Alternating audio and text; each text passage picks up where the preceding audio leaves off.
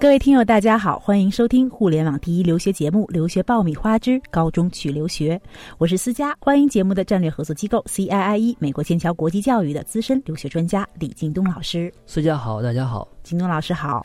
其实作为一档留学节目啊，我们最近呢也是注意到火热荧屏的电视剧《小别离》。京东老师有看过《小别离》这个电视剧吗？呃，看过，但是因为我时间比较紧，就没有。看特别全，但是也大致看了一下。嗯，啥感觉呀？呃，怎么说呢？就是我能特别深切的体会到这三个家庭的焦虑。这个焦虑呢，真是这其实是我们一个社会的问题。那可能就不是我们一个留学节目能解决得了的。嗯，因为这我只能去说一说我的感觉。嗯，就是比如说，像三个家庭各自有各自不同的一个焦虑或者是恐慌吧。比如说那个琴琴家。他们家的焦虑呢，就是怎么能够利用学习的方式摆脱现有的经济状况境遇。嗯啊，朵朵家呢，实际上呃虽然看似生活很不错，呃中产阶级，嗯但是确实是像这个朵朵妈妈经常说的，你考不上重点中学，就考不上重点大学，考不上重点大学以后就没有好公司进，白领的一个焦虑，就是对工作上的不安定的一个焦虑。嗯，那对于这个。富豪，呃，小雨家呢，实际上这个家庭的焦虑就是对一个家庭和谐，包括子女的教育的一个焦虑。三个阶层的。三个阶层。这里是互联网第一留学咨询分享节目《留学爆米花》，欢迎继续收听哦。其实我跟您的感觉其实是类似的，说它是一部电视剧，那看起来其实我并不轻松，心里边很拧巴的状态。我来以自己的这个例子来讲，在中考的时候，我的成绩不是很理想。我爸爸有点像这个电视剧里边的黄磊那个角色，就是慈父，他 会说一句话，说何必要万人过独木桥？其实我们有很多种选择，然后也许这条路走不通了，那我们还有其他的这种选择。是。而我的妈妈呢，她可能就是相对就是有点焦虑型人格，但是她好在说他们把这个主动权交给了我。在这个电视剧当中，我跟他们是一样的，十四五岁的孩子，你要面临一个离开家，然后重新在一个陌生的国度里边去生活学习，其实是内心是非常惶恐的，害怕没有底。觉得自己根本就没有准备好，这样的一个心态是不是带有一定的普遍性？因为在刚开始小别离的时候，三个小孩不约而同的都是这样的一种感觉。呃，两个话题，一个就是怎么样去选择适合自己的教育方式，嗯，呃，第二个就是你在选择了这个教育方式的时候，你是否准备好了？我觉得像呃，我们提到这个电视剧里面的这种现象呢，实际上就是说有点盲目的。看待了国外的这样的一个教育模式，嗯，呃，因为我觉得不管是中国还是国外，两种的这种基础的教育模式呢，都各有优点，也各有弊端，不是说这个就一定要好过那另外一个，嗯，每一种的教育模式都能教育出优秀的人才，都能教育出这个社会需要的精英，嗯，只不过就是看孩子的个性发展适合哪种教育，嗯，那么另外呢，就是说。孩子如果是选择了另外一种教育模式，是否准备好？那从我这一两年见到的大量的案例来看呢，中国的学生们，尤其是低龄的学生们，呃，这几年呢，这种在自主意识上进步的非常非常快。一三年、一四年之后，我见到的很多的这种家庭，实际上是学生已经做好准备了，嗯，已经。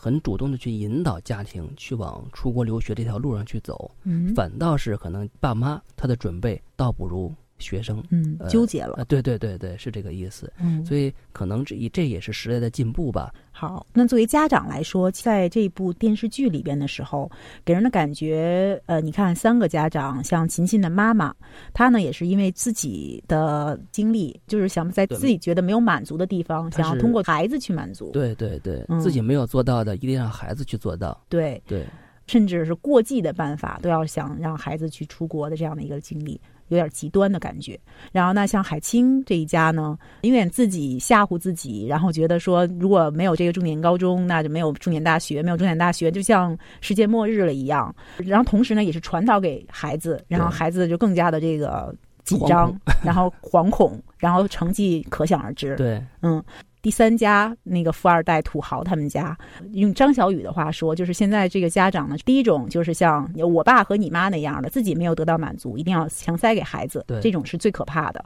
所以都是在说，家长总是觉得说我可以决定你这个十几岁孩子的未来。你其实对于十十几岁的孩子来说，真的是一个很尴尬的年纪。对，我想要自己做主，但是好像我又是你的附庸关系，就是这样的一种矛盾。你看，像大家都这么拧巴，其实是一种心理的集体性焦虑。对，那这种集体性焦虑，其实我我比较相信的是说，你在一个已经有了这种不良的情绪、不良问题的时候，你在这里是这样的一种状态，你不能够指望说你换一个地方，这种状态就会自然消失。对，嗯是就是这个道理，就是你家庭关系的紧张，你不能，呃，期望着换一个家庭就变成不紧张了。嗯，所以在一些案例当中，有没有就是这种呃，因为他本身是自己有呃，在留学之前是一种亚健康的状态，所以留学可以解决些什么，不能够解决些什么呢？留学只能解决学生的学习的渠道、方法以及未来升学的方向，不能解决家庭教育，因为教育是分两部分，一个是家庭教育，一个是家庭外教育。嗯那么家庭外教育，你可以通过换学校、换国家来做调整，但是家庭内部的教育，你不能期望用家庭之外的教育去替代，或者是去解决。嗯，我认识一个朋友，他呢也是年纪比较小就出去留学了。带着一种逆反的情绪离开的，是因为家里边的人觉得说你在国内可能他是有一点厌学，有点像张小雨这个类型，嗯，然后呢，家长呢无奈之下说，那我们就换一个环境。我看到他的结果呢，其实并不是那么的令人满意。也许有适应的环境的问题，还是说自己的这个信心不足的问题。然后性格呢，也是会以前还挺开朗的，后来见到他就觉得好像是变了一个人，当然也是更加成熟了，只不过呢变得更加深沉，就是没有那么阳光了。这类孩子，您有没有碰到过？我们碰到过，尤其是比如说家庭不和谐，嗯然后送出去的孩子，实际上在国外他遇到问题、解决问题的这种意愿会更低，他觉得可能是被家庭抛出去的，因为本身不和谐嘛，对吧？遇到问题的时候，解决的这个能力就会弱，他根本就不想去面对，嗯，所以比较消极，对比较比较消极。就是说，其实我们经常会抱怨说，国内的教育体制可能存在这样那样的不足，但是可能我们很少去检讨说，我们家庭内部也许 something wrong，对，比如说身边的一个例子，就是嗯我们家的这个呃旁边的体育场做晨练。嗯那经常会遇到一个父亲带着一个孩子在那边做锻炼，就是父子俩都特别胖，嗯，然后呢，这个父亲就推推逼着孩子跑，那孩子满脸不高兴、不情愿，因为他自己跑，他爸爸背着在那站着。所以我觉得，你看，实际上这就是这个家庭教育的一个原因，就是你要求孩子去做的事情，首先你父母愿不愿意去做，嗯，你自己都做不到的事情，为什么要让孩孩子去做子去做？对，不难想通的一个问题。对对，嗯，准备留学就听留学爆米花，伴你轻松留学每一天。获取留学资讯，免费留学答疑，收听专属于你的留学公开课，大家都可以关注微信订阅号“留学爆米花”。后来我们看到朵朵出去呃美国读书了，嗯，刚开始从他的这个视频的表情当中可以看到兴高采烈，然后感觉是到了一块呃学习的乐土。然后接下来呢，慢慢的就是随着这个人的心理的变化，慢慢的其实会有一种想家，觉得很孤独，很失落。对，有一点点小失落的这种感觉。呃，其实这个很正常。在您接触的学生过程当中，您有没有这个类似的这种反应？然后怎么样进行呃应对的？基本上呢，就是我们接触的所有的国际生啊，他都会经历四个周期。嗯那第一个周期呢，我们叫蜜月期，呃，非常兴奋，一切的东西都是很新鲜的，没见过的，所以这个时候呢，你看学生的整个的脸是这个表情是很阳光，返回来的这种语句都是那好啊，非常棒啊，太让人兴奋了这样的语句。那这个蜜月期呢，基本上会持续一周、两周。嗯，有的学生可能是三周这样的，但一般不会超过一个月。那蜜月期之后呢，就会有一个特别严重的叫焦虑期。那个这个焦虑期呢，就是因为他在蜜月期的过程中呢，呃，那个刚开始的兴奋劲儿过了，那么突然发现，哎呀，别人这个同学说的话我听不懂，老师上课讲题我看不懂，老师让我回答问题我说不出来，然后回家的家庭作业跟我在中国做的完全不一样，我完全不会做，然后考一次试发现得了 F，那么这个时候呢，实际上孩子特别焦虑，哎呦，我适不适合在这个地方待着？我出来对不对？然后这个时候就会跟家里的这个家长抱怨这儿的伙食不好啊，吃不饱啊，然后同学对我不好啊，老师对我太严厉啊，这样这样的就焦虑期。然后呢，就是一个呃叫失落期。这个失落期呢，可能孩子就开始就想，我是不是要退学？然后我是不是这个选择错误了？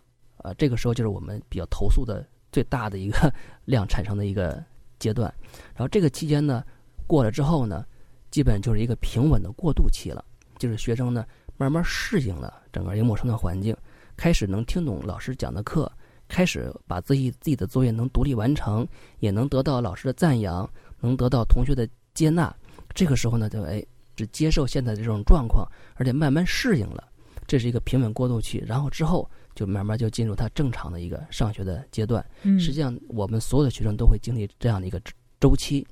像朵朵这种经历呢，实际上是很正常的啊。那我们再来看哈，在小别离里边的这三个不同的类型、不同的性格，然后学习水平这个不尽相同、性格各异的小朋友，他们怎么样来根据他各自的心理也好，或者是相应的一些个性，怎么样去选择这个学校？这个有没有相应的一些这个建议？嗯，呃，我我看这个电视剧的时候，我我们也试着按照这个三个孩子的性格和特点。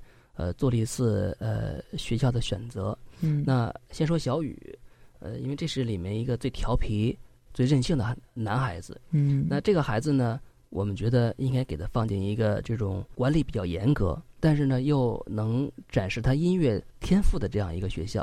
所以我们有一个学校叫芝加哥玛丽安学校。嗯，其实在这个伊利诺伊州，这所学校呢是个基督教的学校，所以他对学生的这种性格、呃行为。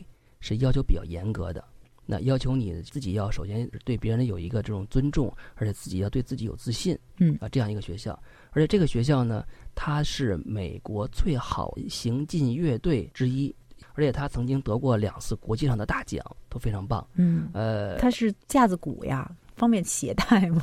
而且这我就要说嘛，就这个学校除了行进乐队之外，还有很多这种合唱团、管乐团。交响乐团在音乐上面的准备是非常非常充分的，所以如果小雨进入这个学校的话，他的音乐天分在这学校里会得到充分的展示。嗯，那另外一方面呢，这个小雨爸爸呃就是担心的未来接班的时候这个文凭，这个学校也能给解决，因为这个学校在升学上面四分之一的学生是进入了这伊利诺伊的香槟分校。哦，还有普渡大学，还有密苏里大学，是四分之一的学生进入。从文凭的含金量上来说，这所学校是非常非常棒的。嗯啊，那他的这个就是现阶段的这个，在国内看起来学习成绩不佳，这个会不会会成为一个障碍？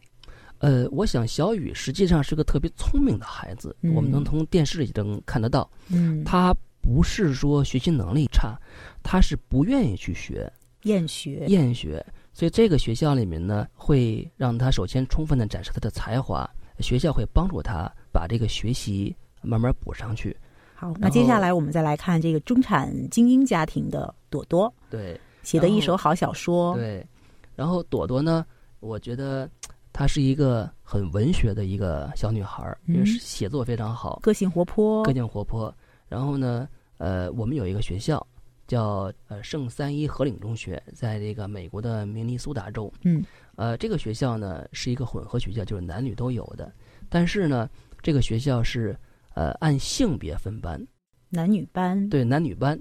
因为学校他通过调查觉得，就是说，就是单性别的一个班级上课的时候，会更能调动同性别学生的这样的一个上课的积极性，或者是某些特殊课程可以给同性别的别的学生上。而且特别符合这个朵朵爸的这种需求，避免早恋，避免早恋，对，避免早恋，对。而且呢，这个学校呢，在文学的课程开发上非常有特点，开设有比如说像希腊的哲学、中世纪的文学作品，是希望学生通过学习这些学文学的名著，掌握写作的技巧，掌握未来的这种进取的精神，啊，基本上像美国排名前十的大学，它近几年都有学生进入。所以我觉得以朵朵这个成绩，以朵朵妈的这种需求，在这个学校就可以实现她进入重点大学的一个期望嗯，写作是她的一个长项。长项。对，可以在这个学校里充分的发挥。那咱再来看这个琴琴，像我们身边的这个优等生。重点高中呢，基本上按照平常的成绩来说不成问题。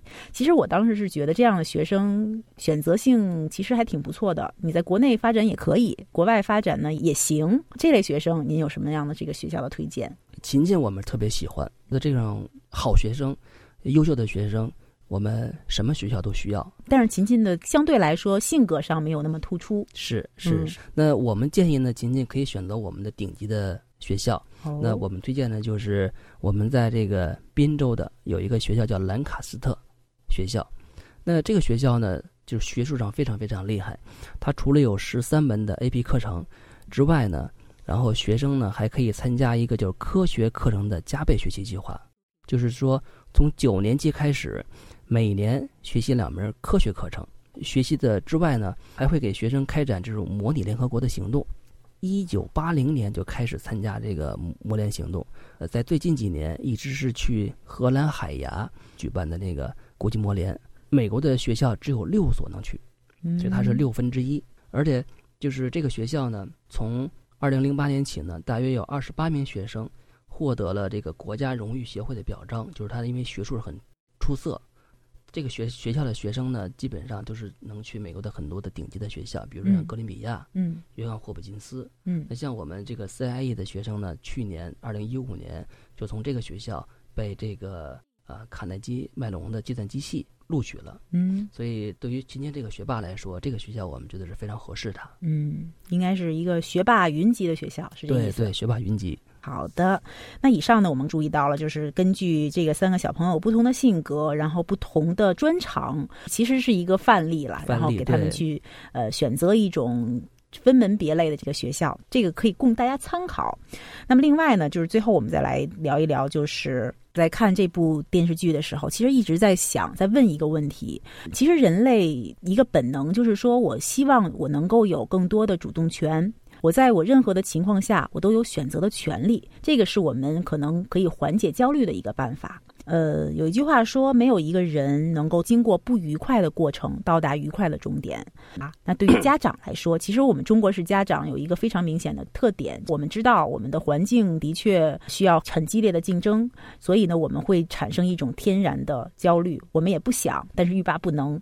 所以对于家长来说，我那有可能在尽量的这个放轻松一些嘛，在孩子留学这件事情上。实际上，比如说像这个电视里演的这类家长呢，呃，因为我们经常碰得到，嗯，呃，就算是他把孩子送出国了，他还是一样会焦虑，呃，因为呃，没错，是吧？你看后来的这个朵朵留学后，然后家里边的这个后院起火的情况就能够看得出来。对，因为孩子在这儿焦虑的点是在孩子身上，嗯那么孩子出国了，那么焦虑的点是怎么跟孩子沟通上面，或者是家庭环境上面，那一定是焦虑的，因为这是一个大环境造成的。嗯，这个社会，这个国际环境就是个竞争的环境，谁也避免不了。无非就是说，呃，我们给孩子创造这种教育机会，或者给孩子创造一个呃走向未来的这样的机会的时候，我们自己怎么能做到跟孩子一块儿去进步？嗯怎么做到跟孩子一块儿去面对这个竞争的一个形式？嗯，就是别自己吓唬自己，呃，放平心态，放平心态然后和。孩子是平等的。对，如果是能细心的观察孩子的每一步进步，我觉得这个心态就会慢慢慢慢的放平，就是不要只看孩子的缺点。嗯，其实说起来容易，然后做起来相当难。对这个我觉得多看几次，呃，多去观察孩子的每一点滴的进步，实际上对家长来说都是异常欣喜的。对，但是就是放不下心呐。好的，最后呢，以龙应台目送当中的一段文字作为一个结尾吧。他说：“我慢慢的、慢慢的了解到，所谓父母母子一场，只不过意味着你和他的缘分就是今生今世，不断的目送他的背影渐行渐远。你站在小路的这一端，看着他逐渐消失在小路转弯的地方，而且他用背影告诉你不必追。”挺难的，对，挺沉重，然后挺难解的一个问题。嗯，就是希望越来越好吧。然后也希望我们的所有的这个家长和孩子们能够有一个幸福的生活过程，嗯，达到一个愉快的结果。对，就是不要怕问题，不要怕焦虑，不要怕困难。嗯，其实就是家长跟孩子一块儿勇敢的面对所有的问题就 OK 了。我想可能你所经历的一切都是你能够承受的，没有什么最坏的结果，一切都是最好的安排。所有的经历都是财富，嗯，都是鸡汤。这比鸡汤要管用。嗯，钙粉。好的，今天的节目就是这样。我是思佳，再次感谢我们节目的战略合作机构 CIIE 美国剑桥国际教育的李京东老师。我们下期节目再会。谢谢思佳，谢谢大家。谢谢京东老师。I can't sleep when you're gone. Did you know I only lie awake? You said, What's the harm in trying? I say, What's the use when you know all along? You always said, Each day's a new start. You must sleep well, sleeping must heal the heart.